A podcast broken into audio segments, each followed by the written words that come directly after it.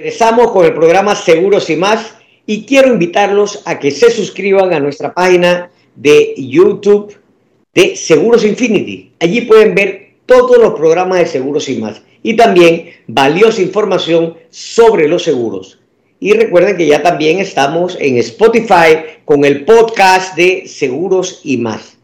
Bueno, como les dije eh, al inicio del programa, hoy tenemos como invitado especial a el licenciado Jorge Olivardía, él es miembro de la firma de Sucre Arias Reyes, gente muy versada en el tema de los seguros, siempre están mandando artículos y están actualizados con este tipo de información, así que son aliados nuestros acá en Seguros y más, y tuvimos la oportunidad de, conversar con él personalmente ahora en la ciudad de Panamá, un, un evento que hubo, y Correcto.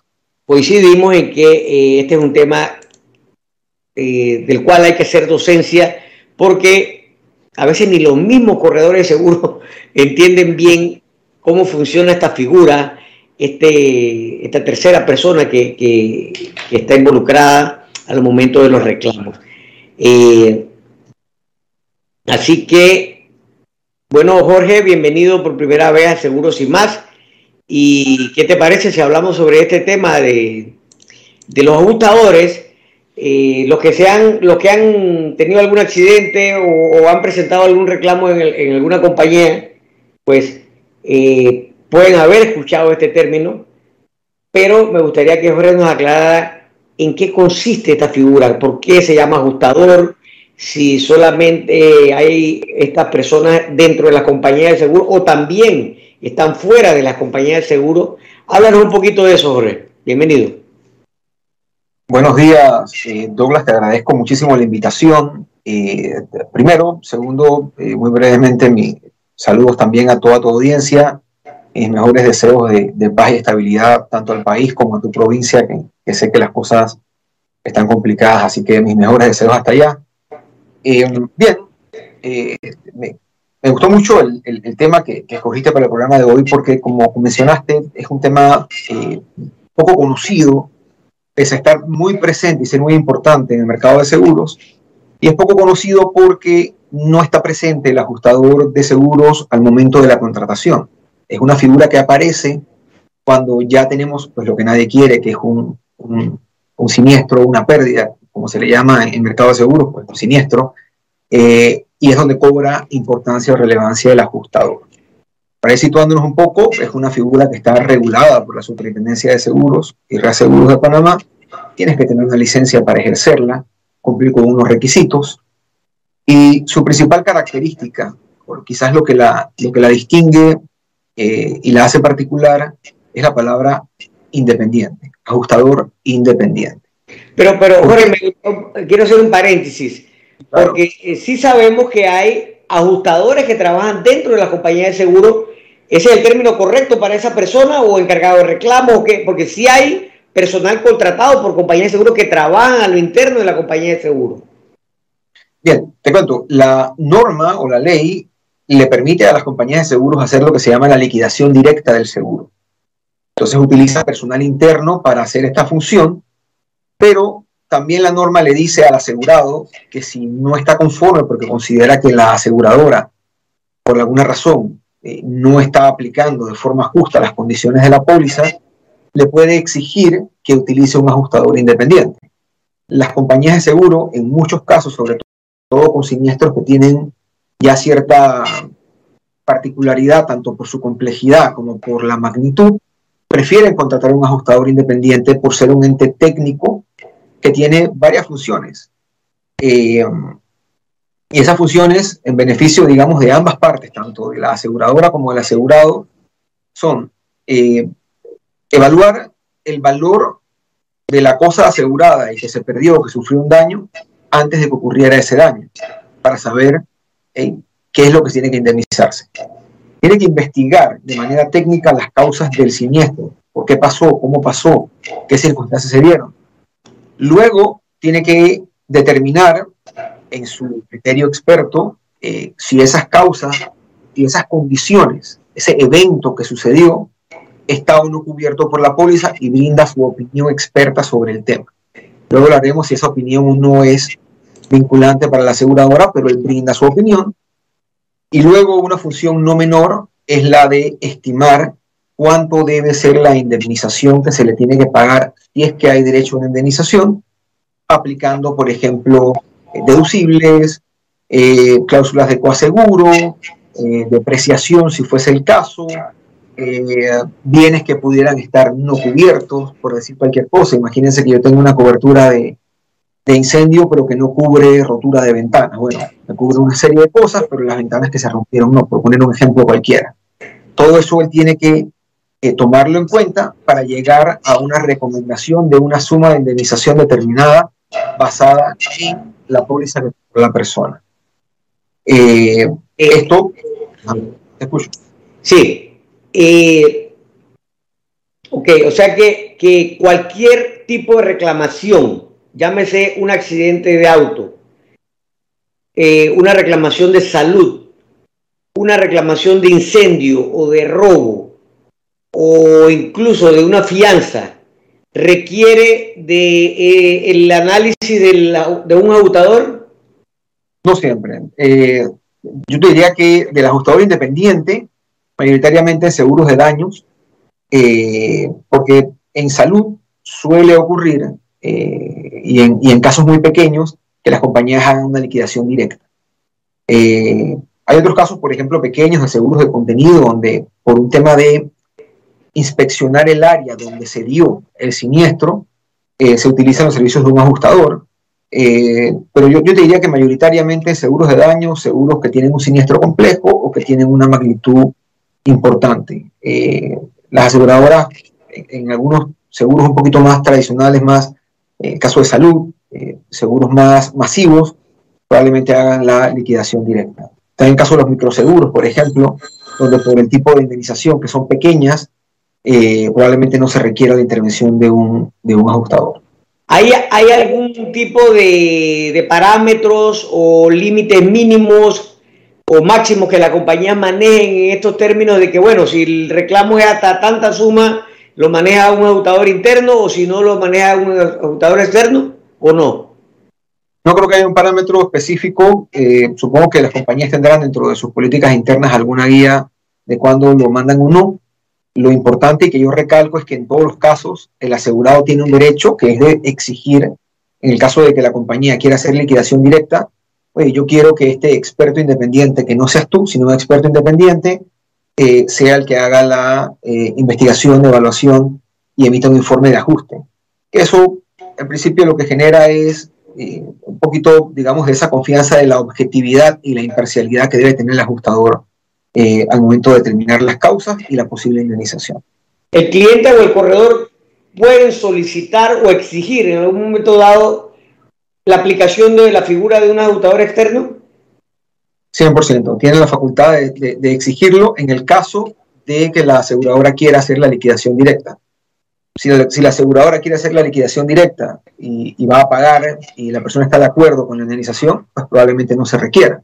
Pero si por alguna razón considera que, quiere la objetividad y la imparcialidad técnica de un ajustador, está en la capacidad de exigirlo, como lo dice el, reglamento que regula eh, los ajustadores en Panamá, un, acuerdo de la superintendencia.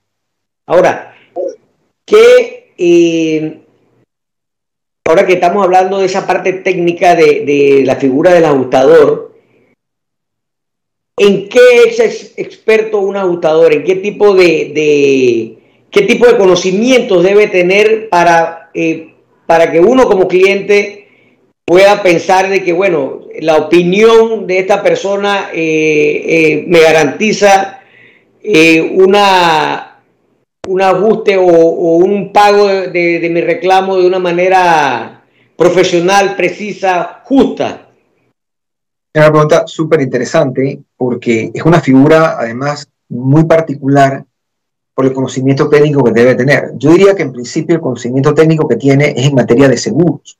Sin embargo, el ajustador, eh, que no puede saberlo todo, eh, a veces tiene que eh, saber algo de contabilidad, de ingeniería, conocimientos técnicos sobre incendios y un montón de cosas, técnicas dependiendo de lo que haya sucedido, temas marítimos, eh, por poner más ejemplos, y lo que hace el ajustador es eh, apalancarse o apoyarse en los servicios de algún profesional, un ingeniero, un experto en temas de incendios, un experto marítimo, lo que fuese, para tener la retroalimentación técnica, saber cuáles fueron las causas de siniestro, las condiciones en las que se dio, para entonces él en su conocimiento de seguros determinar la existencia o no de cobertura, eh, la posibilidad o no de, que la persona eh, pueda tener una indemnización, cuál es ese monto, cómo ajustarlo, es decir, cómo aplicar eh, todas esas rebajas que podría tener, como el deducible, la depreciación y demás, la póliza,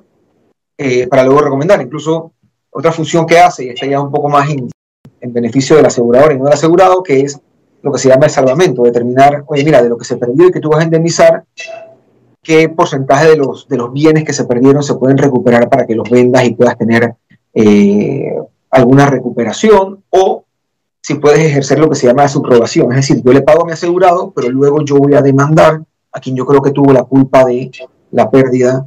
Eh, en fin, eh, en ese sentido se apoyan, como dije, en abogados, ingenieros, contadores, en un sinfín de profesionales, porque el conocimiento principal del ajustador es en materia de seguros. De hecho, para poder tener licencia tienes que hacer un examen técnico en conocimientos de temas de seguro y luego tienen que saber un poquito, eh, yo te diría que de cada una de las disciplinas que acabo de mencionar para poder hacer su, función de manera eh, adecuada. Entonces entiendo que, que, bueno, obviamente nadie se la sabe de todas, todas, y que en algún momento dado eh, esta firma de ajustadores o el propio ajustador se tiene que aliar o, apoyar en una persona experta en el, en el, tipo de reclamo que puede estar manejando en un momento dado de algún tipo de póliza, ¿verdad? Eh, nos, ha tocado, nos ha tocado ver el tema, o sea, que Chiriquí es un área eh, de, de muchos movimientos sísmicos y a veces tienen que ir y detectar si hay rajaduras en las paredes, o, ese tipo de cosas y, se requiere pues, aliarse con un ingeniero eh, estructural o civil para ver eso. Lo mismo, eh, ¿qué, relación tendría entonces el tema del ajustador con un perito? ¿Qué, qué, similitud hay en ese tema o, no hay? Son, son figuras distintas. Eh, mira, la, la, opinión del ajustador, luego de todo este trabajo técnico, no es obligatoria, no es vinculante para la aseguradora. La aseguradora puede no seguir la recomendación del, ajustador. Eso ha pasado y pasa con, alguna frecuencia. Eh, puede terminar, mira, el ajustador dijo que se da cobertura, pero yo considero que no en mi evaluación de las cláusulas o al revés. Eh, ese documento podría tener algún peso, digamos, si el asegurado tiene que llegar al punto de demandar a la aseguradora porque considera que sí tenía cobertura, eh, y podría servir como una especie de prueba, una, especie no, como una prueba dentro del proceso, pero aún así, eh, para poder probar sus derechos dentro de un proceso judicial, tendría que hacer uso de eh, un experto, un perito que determine lo que sea que le interese probar en ese momento a la, a, la, persona. Por tanto, son figuras distintas. el perito es simplemente un experto en una materia determinada eh, y que es una figura muy utilizada en, procesos judiciales para probar los derechos que una persona tiene. Ok. Eh, vamos a ver si vemos algunos, algunos ejemplos que, puede, que pueden haber tenido ustedes también como abogados en estos temas, eh, en caso de reclamos de auto o, de incendio. Hace poco tuvimos un caso de, de, la explosión esta que hubo allá en Panamá en el edificio donde eh, fue un caso pues, de volumen porque había muchos eh, clientes involucrados y eh, inmediatamente las compañías coordinaron con, con, las compañías de ajuste a que fueran a evaluar estos riesgos. Algo que, que tengas que mencionar así que a los oyentes. Hola, perdona, se cayó la, la, la, conexión. ¿Puedes repetir una No, no, te escucho, te escucho, te escucho. Estamos escuchando. Se fue. Al parecer hubo un problema aquí con la internet. Eh, vamos a ver si logramos localizar nuevamente a Jorge. ¿Me puedes escuchar? Aquí, sí, te escucho, te escucho, dale, prosigue. Adelante, Jorge, te, estamos escuchando. Parece que se pierde la, señal. Eh, adelante, Jorge. ¿Todos me escuchas? Sí, te escuchamos, dale, prosigue. ¿Te cayó la, conexión? Sí, sí, pero ya, ya, ya te tenemos. Sí, la pregunta era eh, si, si, podemos hablar de algunos casos específicos en algún tipo de reclamos que hubieran manejado ustedes como abogados donde probablemente el cliente no esté de acuerdo, porque, porque vale la pena resaltar que, que eh, a veces eh, el, el, cliente y a veces el mismo corredor de seguro, por desconocimiento, piensan que la, que la palabra o la opinión final del ajustador ya eso es inamovible. Y no, no es así. El, puede, puede, haber una variación en cuanto a esta opinión, en cuanto al pago del reclamo. Háblanos un poquito de eso.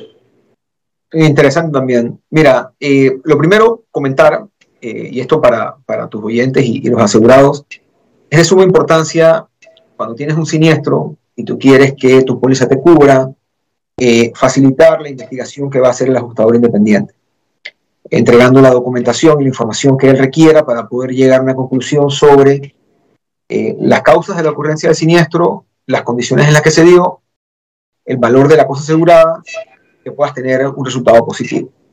Hecho esto, y, ya aterrizando un poco en tu pregunta, eh, efectivamente tú puedes no estar de acuerdo en las conclusiones que tuvo el ajustador. Consideras que son injustas, consideras que desde el punto de vista eh, financiero, el monto de la indemnización no es el adecuado, o que la conclusión de él simplemente no está ajustada a lo que tú habías contratado como póliza. La norma tiene una solución para eso, y es que te permite a ti, una vez emitido el informe, presentar una impugnación. Tú puedes eh, impugnar eh, por escrito en un plazo de 10 días las, las, conclusiones a las que llegó el ajustador, este plazo también corre para la aseguradora, que en su caso también puede hacerlo. ¿Ante quién se impugna de no estar de acuerdo con una indemnización o una propuesta de indemnización ante un reclamo?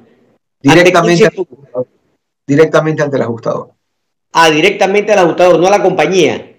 Sí, y esto, y esto es así porque la norma obliga al ajustador a notificar a ambas partes del informe, tanto a la compañía como a el asegurado y su corredor. En tu momento de recibirlo, tienes 10 días para impugnar y tratar de convencer con argumentos también técnicos al ajustador de que pudo haberse equivocado, de que a lo mejor algo no evaluó adecuadamente eh, o que las condiciones de la póliza son distintas, cualquier circunstancia que te pueda beneficiar. Eh, transcurrido eh, esos 10 días, una vez que presentan tanto el asegurado una impugnación, que le puedes llamar una especie de reconsideración o solicitud de, reconsideración. Eh, el ajustador tiene cinco días adicionales para, eh, ya sea, emitir un nuevo informe diciendo que tienes razón, eh, he considerado lo que me has dado, o mira, me ratifico en lo que ya dije, entiendo tus conclusiones, pero no son suficientes para cambiar mi criterio, lo que fuese. y una vez lo entrega, las partes pues manifestarán uno su conformidad con esta nueva decisión, si es que la hay, y luego ya tienen una eh, vía libre para ejercer las acciones que consideren en su defensa, si es que, por ejemplo, eh, la aseguradora ha decidido no pagar porque considera que no hay cobertura. Básicamente sería... Ante esa situación y que todavía se mantenga la disconformidad por parte del cliente, entonces sí procedería lo que es una demanda hacia la aseguradora. Disculpa, ¿lo que qué? Sí. Vamos a suponer que eh, el cliente no está de acuerdo con la propuesta de indemnización de un reclamo, llámese de auto o llámese de incendio o de robo, lo que fuera, ¿no? Entonces, eh, no está conforme y presenta una impugnación ante el ajustador, otra la oficina de ajustadores, no estoy de acuerdo porque me parece que me están despreciando esto o lo que fuera. Eh, entonces menciona que el ajustador tiene hasta 10 días para emitir un nuevo concepto o reconsiderar pues, la, impugnación, ¿verdad? Si se mantiene el ajustador en su, en su posición, de, mantener el ajuste tal y como se presentó inicialmente, entonces, ¿qué procedería ahí? Bien, el asegurado tiene eh, obviamente dos caminos. Eh, primero, la aseguradora tiene que pronunciarse. Está diciendo que independientemente de lo que diga el informe de ajuste, si va o no a pagar una indemnización, en qué términos lo va a pagar. En caso de que la aseguradora decida no pagar, emite lo que se llama una carta de declinación de reclamo. Esa carta de declinación de reclamo es la que ya le dice finalmente al asegurado que no va a ser indemnizado eh, bajo la póliza. En ese caso negativo, el asegurado tiene eh, dos posibles caminos. El primero es acudir a la superintendencia de seguros, que tiene capacidad de decidir eh, por reclamos que sean hasta 25 mil dólares. Eh, es una suerte de juzgado administrativo que tiene eh, capacidad de decisión y que puede decretar, en caso de que considere que el asegurado tiene razón, ordenar el pago de la indemnización, reitero, hasta 25 mil dólares. Eh, cualquier reclamo por encima de 25 mil dólares o incluso por debajo, pero que el asegurado no quiera la superintendencia, eh, tendría que presentarse en los tribunales de justicia y, por supuesto, demandar a la, a la eh, sería el camino que le quede. En algunos casos, hay ciertos asegurados que a la carta de declinación le presentan una solicitud de reconsideración a la, a la, a la compañía. Esto no está regulado, no hay nada que obligue a a, la aseguradora a, reconsiderar, pero también es un procedimiento común presentar alguna solicitud de reconsideración. Eh, pero si la aseguradora ya tomó una decisión, probablemente eh, la confirme y bueno, el asegurado queda en libertad de eh, ejercer cualquiera de estas dos vías. Una pregunta, una pregunta que nos hacen.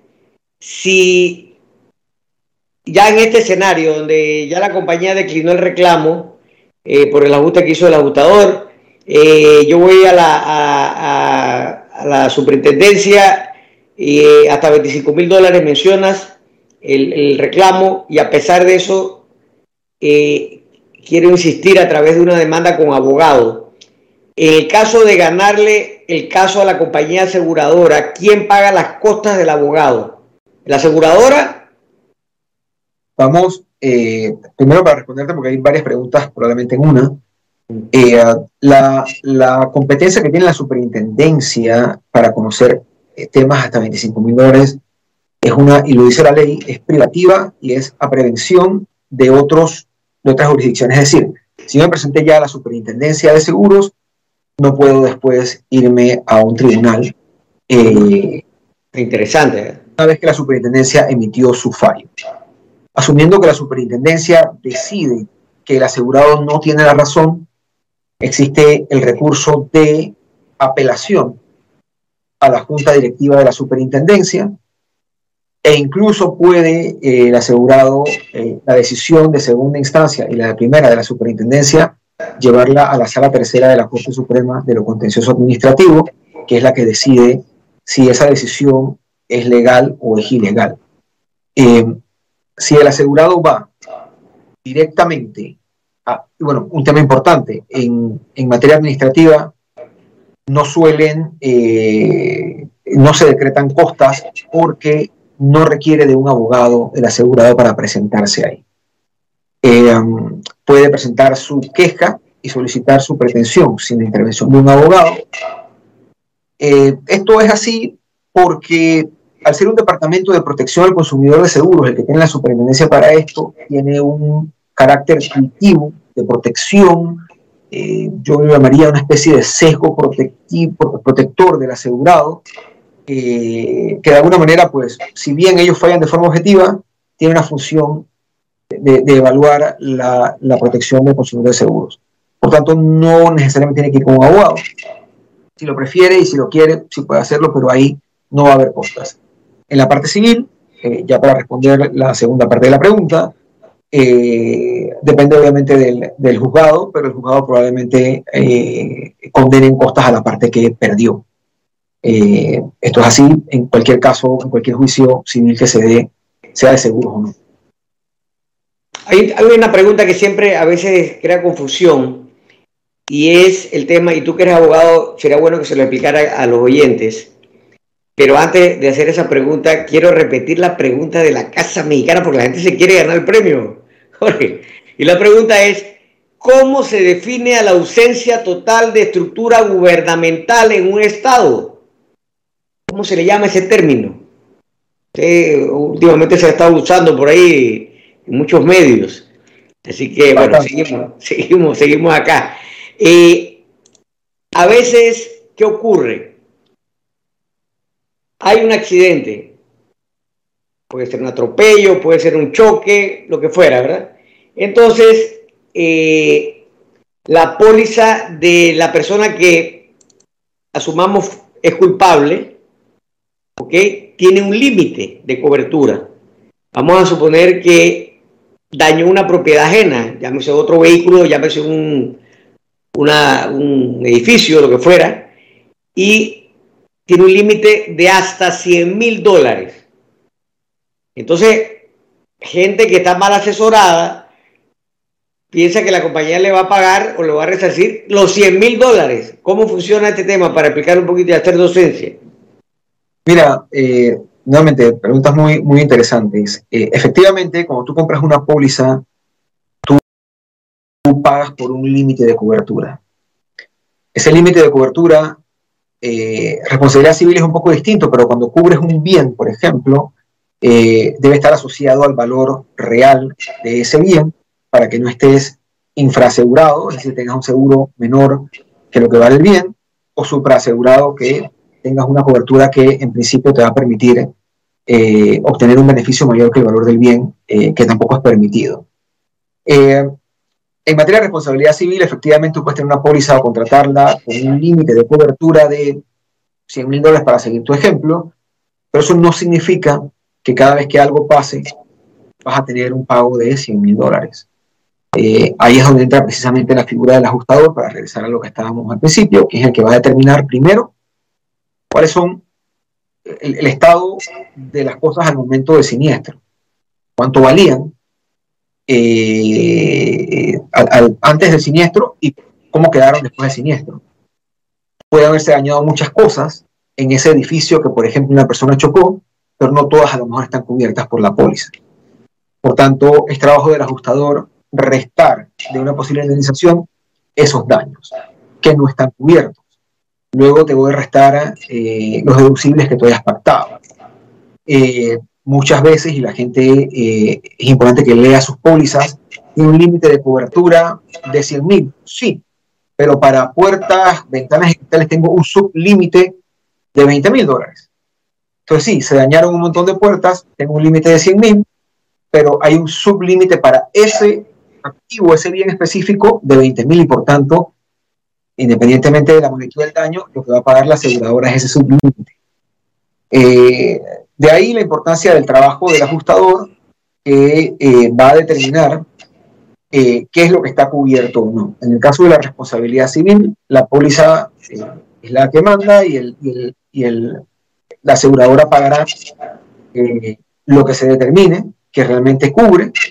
Y si hay daños adicionales que no estaban cubiertos por la póliza, pueden ser perfectamente reclamables por la persona que sufrió el daño. Es decir, bueno, esto no te lo cubrió la aseguradora, esto lo tienes que pagar tú de tu eh, patrimonio eh, y de tu bolsillo. Así es. Hay dos preguntas más que, que nos hacen. Uno es, ¿puede ser demandado el ajustador? Y la otra es, ¿puede el cliente o el corredor escoger al ajustador y eso lo vamos a dar para el siguiente bloque porque nos vamos entonces a la publicidad con Matthew hasta Radio Chiriquí.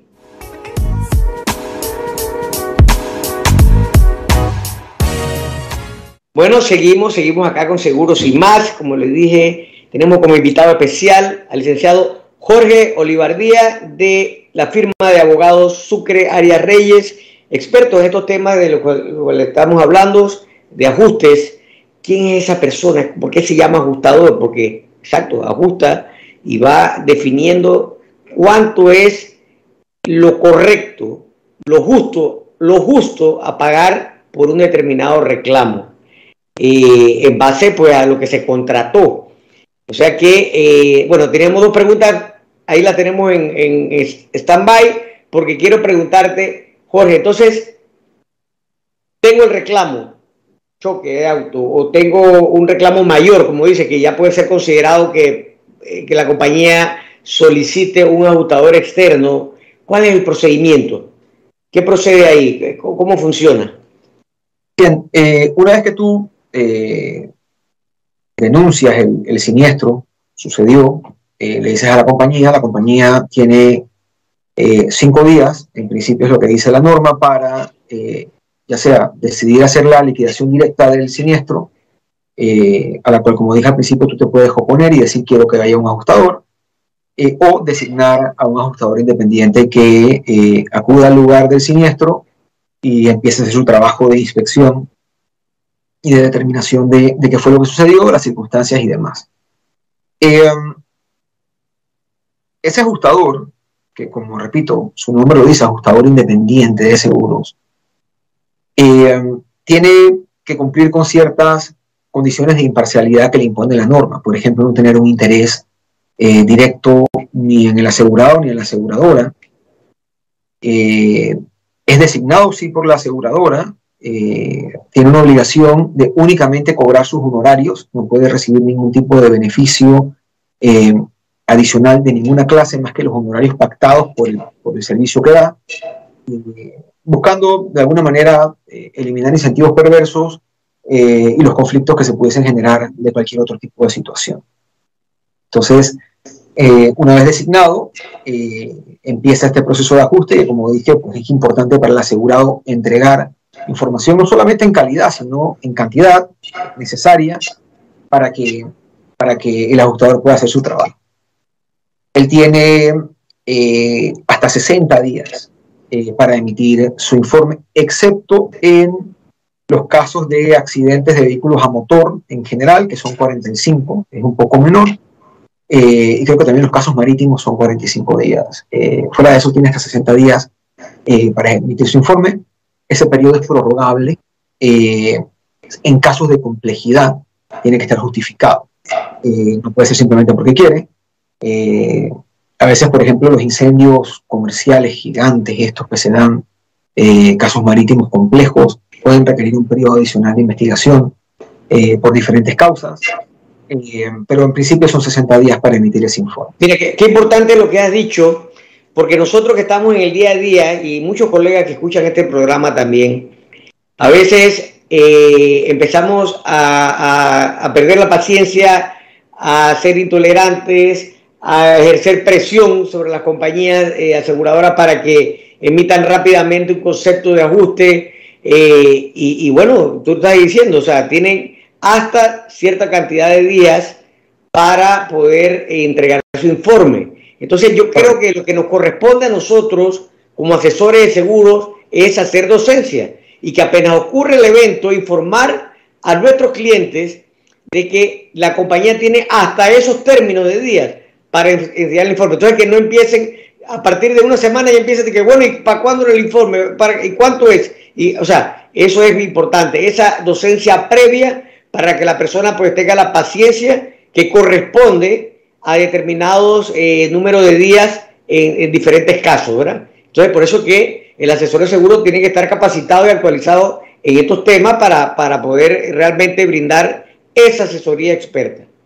Tal cual, y eh, importantísimo para el, asesor de seguros, en el momento en que hay un, que hay un siniestro, eh, orientar al, asegurado en colaborar con el proceso. mira, tuve un, en un seguro de contenido, tuve lastimosamente un incendio, se me perdieron diferentes cosas, un televisor, un cuadro, eh, apoyar al cliente para que pueda probarle al asegurador, al ajustador, que efectivamente yo tenía este cuadro, este televisor, aquí está la foto, aquí está la factura, eh, de que estaba ahí, en fin, colaborar para que el ajustador tenga todos los elementos y pueda llegar a la convicción de que tuvo una pérdida de una magnitud determinada y que se la puedan indemnizar. ahora, se, me ocurre, se me ocurre una situación que puede darse y es, y no sé si ustedes han tenido alguna experiencia de ese tipo allá en la firma, vamos a suponer que tienes un almacén y, y se te quema el almacén y ahí tenía todos los archivos de facturas, de inventario, de todo eso Bueno, sí, sí, me imagino que hay alguna forma de requerírselo al proveedor, también la factura y eso, ¿no? Porque si se quema la, información, entonces ¿cómo, ¿cómo suministra eso al ajustador? ¿Ah? Ahora. Ah, dale. Sí, aló. Se volvió a congelar, Jorge. Aló, aló, aló. Parece que se volvió a congelar la, llamada con Jorge. Entonces, eso que le estoy preguntando a él es, muy importante. Eh, ¿Qué pasa en esos casos? digo, hay que procurar pues, obtener la información por, cualquier medio.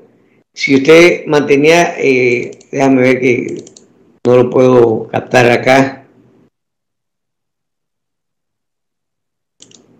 A ver, Jorge, déjame decirle para, ver si sale. No, no sé si me logra. te escucho nuevamente. Sí, te escucho. Entonces, eh, es eso, o sea, si, si, la información se pierde o, se, se, extravía o se quema, ¿qué, procede en esos casos? Bueno, mira, eh, varias cosas. La primera, eh, dice el Código de Comercio que en estos casos de seguros eh, de pérdidas, compete al asegurado probar la existencia de, esas mercancías o, esas, o esos activos que se perdieron. Por tanto, es un reto, pero vivimos en un mundo en el que ya mucha información está guardada en nubes y no necesariamente física. Tú puedes hacer uso de proveedores que pueden tener copias eh, de las transacciones que han hecho con ellos. Eh, puedes tener también registros bancarios que están fuera del lugar que se quemó. Eh, en fin, puedes hacer uso de videos que hayan también estado guardados en una nube y una serie de recursos que te pueden permitir probar la existencia de mercancías eh, o contenidos que tenías en, en claro, entre, mayor cantidad de información, pues más, eh, más certero va a ser el ajuste, ¿verdad? Que, tengan para su reclamación. Ahora, para terminar estas dos preguntas que te hice, eh, una era si la figura del ajustador independiente puede ser demandado por un cliente. Bien, no es usual, eh, como su papel es, en principio, en principio no, Panamá tenemos 14 ajustadores, eh, personas jurídicas con licencia, entidades, y muchos también de persona natural. Eh, su función profesional es objetiva e independiente, es una opinión, es poco probable que pueda ser objeto de una demanda. Tú puedes demandar a cualquier persona que tú consideres que te haya causado un daño por, las razones que tú consideres, pero tendría que probarse un actuar doloso o, una negligencia eh, muy evidente de parte de un ajustador, por tanto no es común. Lo que sí puedes hacer es que si tú consideras que el ajustador eh, ha realizado algún acto indebido, puedes presentar una queja ante la superintendencia que tiene facultades para investigarlo y sancionar cualquier actuación indebida del ajustador. Y bueno, si consideras que te causó un perjuicio eh, sí, como podrías demandar a cualquier persona que, te cause un perjuicio, eh, no solo por su función naturaleza de ajustador, pero no es lo común. No, creo que en Panamá tenemos profesionales de, primera línea en, el área de, ajustes que, bueno, lo que hacen es emitir una opinión que te gustará o no, pero es su opinión experta que es tan válida como la que tenga eh, cualquier otro profesional. Y la otra pregunta era, para terminar, si tengo un incendio, eh, tengo un robo y le quiero recomendar o sugerir a la compañía aseguradora, oye, me gustaría que este ajustador vea mi caso. ¿Eso se puede? No hay nada que lo prohíba, pero la facultad de designación eh, es de la aseguradora.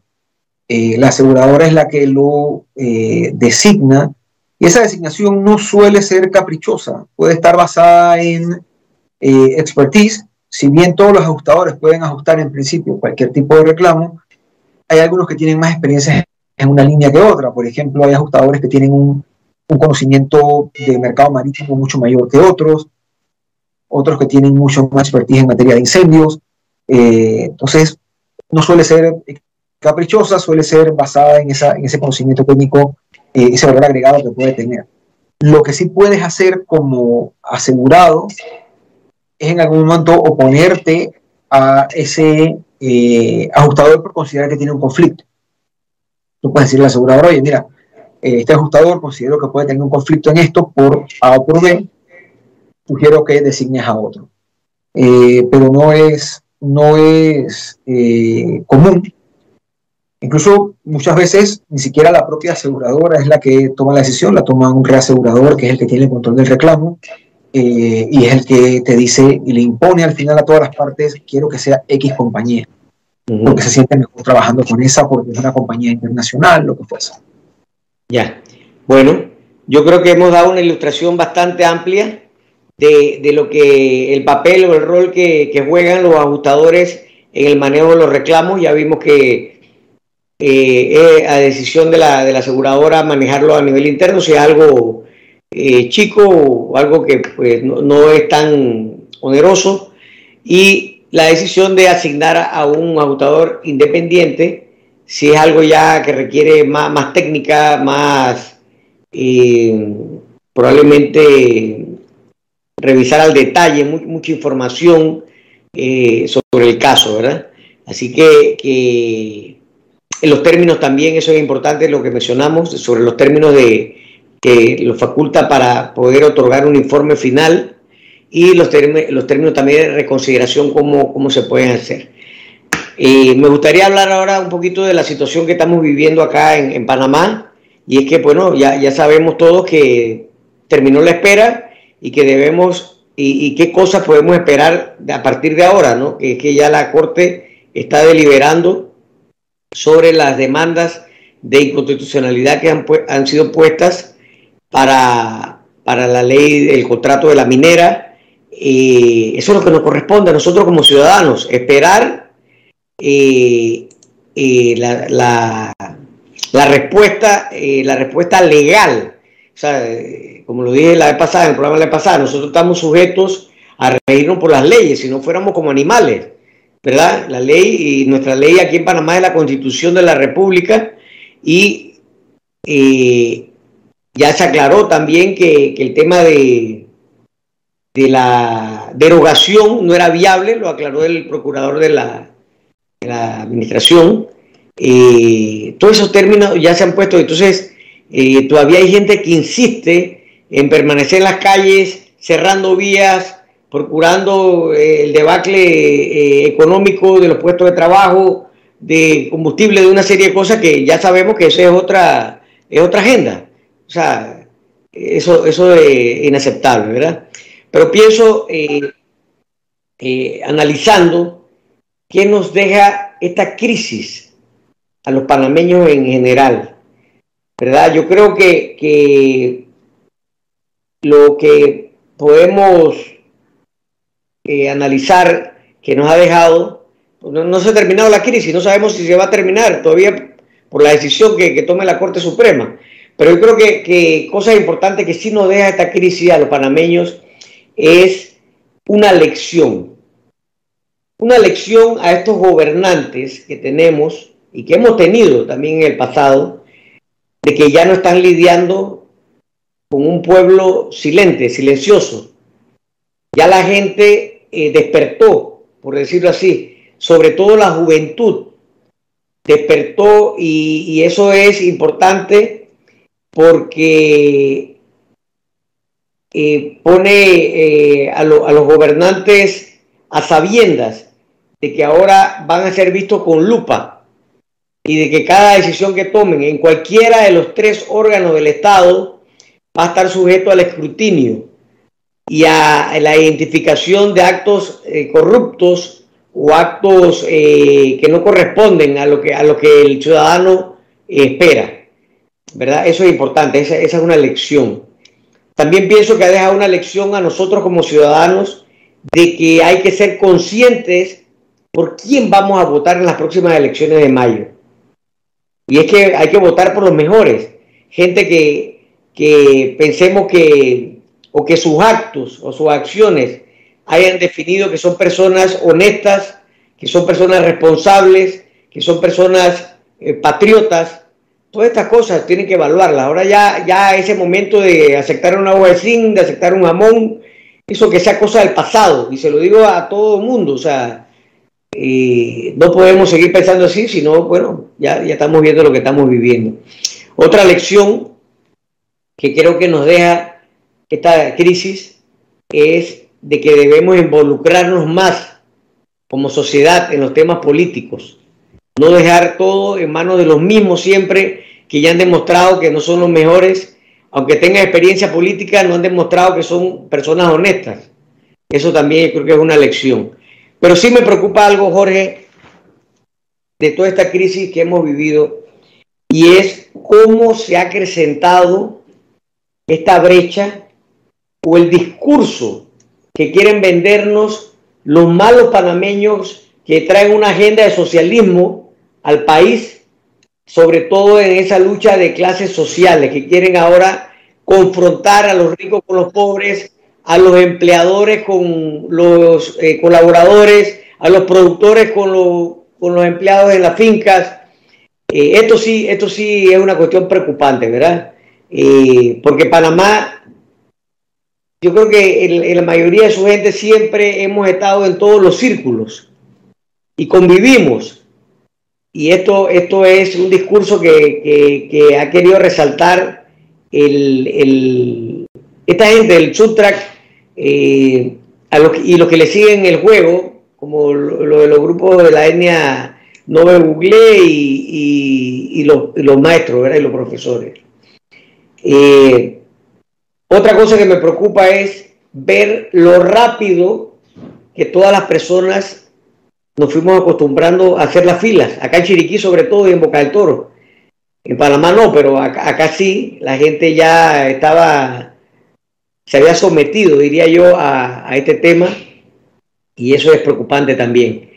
Y, y, también eso del caso ayer de Saúl Méndez, donde él exige que lo atiendan en el Ministerio de Trabajo, que tiene derecho constitucional, cuando él es una de las personas que está impulsando a obviar el derecho de, de, todo, de toda la sociedad al, libre tránsito, cerrando calles, haciendo actos de vandalismo a través de, las personas del Suntra, que entonces es incongruente, ¿verdad? Eh, una cosa es la que hace y la otra cosa es lo que, la que piensa. Entonces, esas, esas cositas quería anotarlas. Y Así que eh, Jorge, muy agradecido por tu participación. Yo creo que fue un excelente programa de docencia eh, para, el consumidor que al final escucha y también para nosotros los asesores y nuestro personal que está el día a día con este tipo de temas. Así que te agradezco tu, intervención. Eh, y, invitado para que participes en otros temas que ya tú sabes que estamos aliados estratégicos, ya seguros y más, y, y Sucre Arias de Reyes, que, excelente, con Ernesto, con, con eh, Cristi también allá. Exacto, así que, eh, bueno, hasta aquí el, el, programa. Ya saben a todos, ojalá que Dios nos dé paz, tolerancia, sapiencia, sabiduría para tomar las mejores decisiones en bienestar de este país que tanto queremos todos. De el último panameño que hay aquí en la, en la República de Panamá y extranjeros que se han eh, acogido a nuestro suelo ismeño, que esto no profundice esas huellas de odio, de rencor que estamos viendo en, las redes sociales. Así que ya saben, eh, retransmisión el próximo martes de 8 a 9 de la noche por Radio Chiriquí 106.9, Cable Onda Canal 861 y nos puede buscar también para volver a escucharlo en todas las plataformas de Seguros Infinity y Radio Chiriquí, así como, como les dije en el Spotify, en el podcast de Seguros y más. Así que nos vemos el próximo viernes con nuevos invitados especiales y un nuevo e interesante tema de seguros. Así que les deseo que pasen un feliz fin de semana.